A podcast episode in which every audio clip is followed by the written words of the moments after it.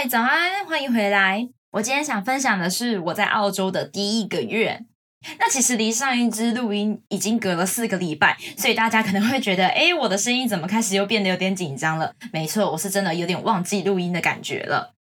我那时候啊，刚到澳洲的时候，我千算万算，我就是没有想到连农场工作都挑人，这件事情真的是很令人心碎耶。因为我一直觉得农场工作不是有手有脚就能做的吗？为什么会挑人呢？挑的这么的严重呢？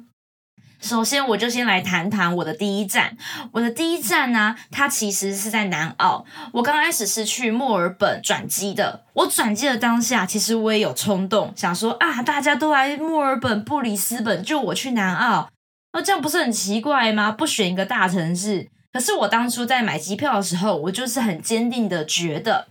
越偏远的地区就越没人，没有人的地方，我的竞争力就不需要提的这么的高，我的压力不用这么的大。但是殊不知，我就是没想到，连在南澳阿德莱德这个地方，他居然农场工作少的可怜，也挑人挑的厉害。好，那这整个故事怎么开始的呢？那时候啊，我到的时候，其实大约是冬季的时候，八月左右。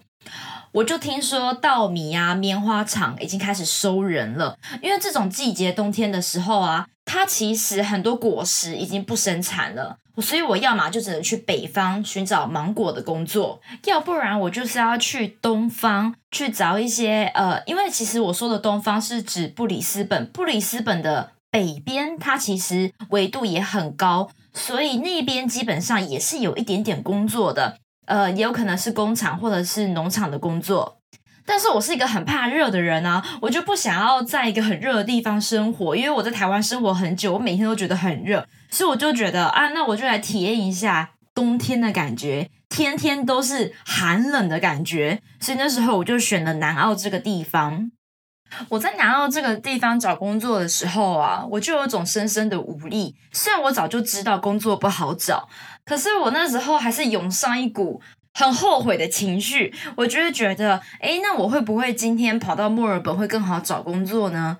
可是我知道我不会，因为我就是那一种我很固执的，只想找某样东西的时候，就只会找那样东西。所以我那时候就卡在那里，就很坚定的只找农场的工作，找工厂的工作，因为我就是要集签嘛，我就是想先集签。是其实说真的，我也没有办法像一些其他背包客一样，他们的心理素质非常的好，他们就是属于那一种啊，我先去超市做一下，或是我先去蛋糕店，或者是一些呃小吃店、外卖店去做一下，那我就赚个生活费。那之后如果有工作了，我再去集签。他们的心理素质真的是非常的好，但我就是没办法。那那时候我找工作啊，我是用 Gumtree、Seek、Indeed，主要是用这三个管道去找。那我真的是找的挺久的，我每天大约投十封到二十封履历，因为也不是每一份工作我都要去投。有一些工作我看过期了，已经好几天了。我说的过期是指它会显示一些啊十四天前贴的、二十一天前贴的那一种。那我只要看不是在十四天以内的，我就不会去投，因为这种简单的工作啊，我就觉得要找到的人应该是很容易的，应该是不会这么容易，就是还留在那里十四天没人找到。那如果挂在那里十四天还依然有空缺，那要么他就是忘记，要么就是这份工作可能不太友善，或是不太好做，所以呃，它的流动率非常的高。所以那时候找工作啊，就找的有点沮丧，因为我就想说，哎，大家不是都推荐这几个管道吗？那不是应该很好找吗？为什么我投了这么多封都没有下文呢？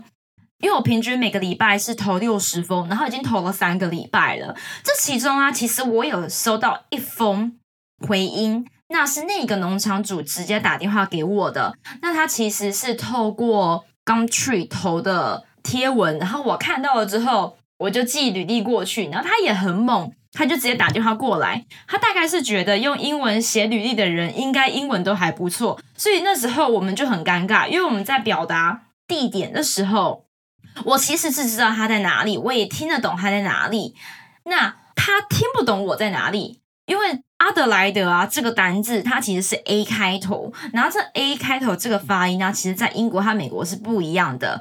那澳洲其实是呃英国那边的人过来的，那他们在这边其实自己的发音是比较偏英式，但是又有点他们自己的口音，所以那时候他就听不懂我，然后我也听不太懂为什么他听不懂，然后我一直觉得是呃会不会这个城市不存在，或是我是不是我去错城市了什么之类的。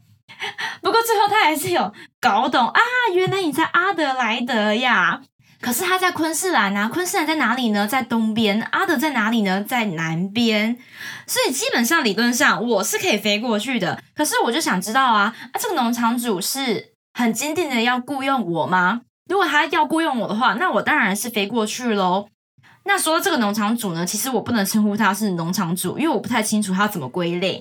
总之呢，他是一个养蜜蜂的人。然后他需要有人去照顾这个蜂窝，这份工作听起来很危险，但我其实并没有很害怕，因为我就觉得啊，一个当地人他敢录用一个外国人，一个背包客，那就代表他应该有很好的新人培训，然后工作装备应该也给的很齐全，因为毕竟是蜜蜂嘛。那很多人听到就觉得吓一跳，可是我跟你说，那个薪水看起来还不错，所以我那时候就投了。其实才是我投履历的原因，不是因为我想要工作而已，而是因为他的薪水也不错，而且工作性质又很特别。我就觉得哇，我做一个份这么特别的工作，这在我履历上是一个很特别的体验。但是殊不知，他一直到我在南澳之后，他的下一句话就成了我最后没有去这份工作的关键。他就问我说：“那你到底什么时候能够飞过来？”我那时候啊，其实是在大约快第二周的时候拿到这封电话的。所以他打电话给我的时候呢，其实我正在等我的税号，正在等我的银行卡。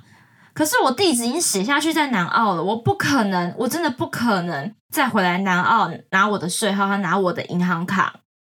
我就跟他说：“那可不可以多等我两周呢？我需要等我的税号。”然后之后他就默默的说。嗯，好吧，那如果两周之后我没找到人，我再打给你。那大家已经知道结果啦，他就是已经找到人啦，所以我们后面就没有联系了啊！我到现在都觉得很可惜，你知道吗？真的是超级可惜。早知道我就不这么急着办税后和银行卡了，因为反正我在澳洲也是可以刷台湾的信用卡，反正我今天先刷，然后找到工作之后再办也是可以的，因为至少我就有一个稳定的收入，然后我也可以很快的就移动去那里。而是我觉得我第一份工作应该可以在比预期的更早的拿到，不会在一个月后才拿到。好，这就是我投了 Gumtree、Seek、Indeed 这些感想。那这些东西啊，我都没有找到之后怎么办呢？我才会去哪里找？背包客栈和 Facebook。很遗憾的，就像我前面所说的，南澳的工作其实就不多，它的工厂少，农场也少。所以理论上，其实它并没有非常多、非常多的工作，就连脸书上面都看不太到。我说的是急签工作，如果不急签的话，脸书有很多，背包客栈有很多，要找还是能找到的。他怎么办呢？已经过了一个月了，怎么办呢？到了另一个第四周的时候，我终于意识到一件事情了：我要急签，我可能不能在南澳达成了，我就。有了这种心酸感，那时候其实有一间鸡肉厂，它其实非常的大间。那时候我收到的消息是，所有的背包客都在告诉我，他们都在等，他们已经把履历给中介了，他们就在等中介把他们给排进去，他们都在等。然后因为是淡季，其实七八月也算是鸡肉厂的淡季，或者是很多肉厂的淡季。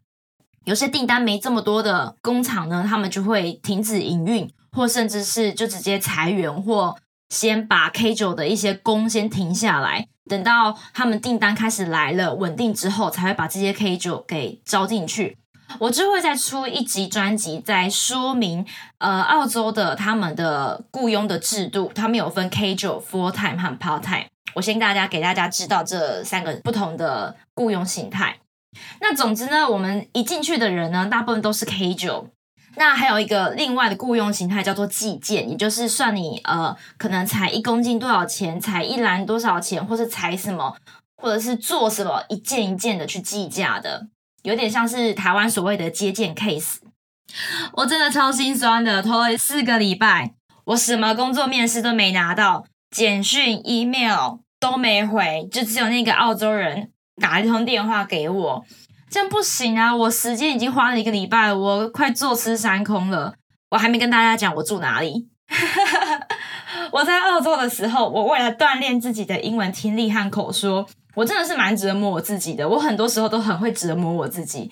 我跑去住青年旅馆，我知道青年旅馆其实比较贵。因为有些背包客，他们一下飞机就是先去找华人的住宿或是华人的房东，但是我没有，我就先跑去住青年旅馆，因为我就想要从一些不同国家的背包客身上去听一些经验，然后交流一些情报，我就想要做这件事情嘛，所以我就去了，也真亏我去了，因为那间青年旅馆最后是让我得到了第一份工作的。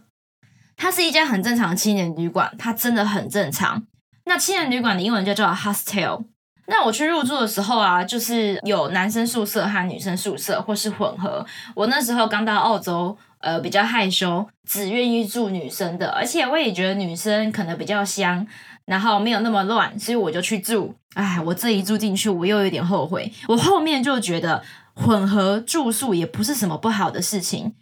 有机会我再谈论旅馆的形态，自己又可以再做成一集，因为我真的做了很多的呃 hostel，我真的觉得青年旅馆是一个非常非常有趣的住宿方式，我很推荐大家去住青年旅馆。好，再回到我的这一个月，我那时候在青年旅馆的时候，我都在吃什么呢？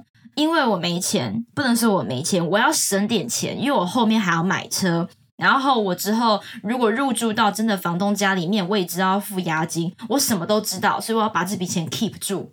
那我要把它留住呢？我最好的方式就是缩短我自己的用度嘛。所以我那时候每天在吃什么呢？澳洲有一样东西叫做 meat pie，它直翻过去应该就叫做肉派。肉派是一种饼皮，然后烤的酥酥脆脆的，然后里面非常多的肉。它就是肉酱的概念，有点像新东阳肉酱，把它包在一块饼皮里面，而且是酥皮的饼皮里面，然后拿起来吃。只不过味道没有新东阳肉酱这么好，它就是肉加酱料那一种。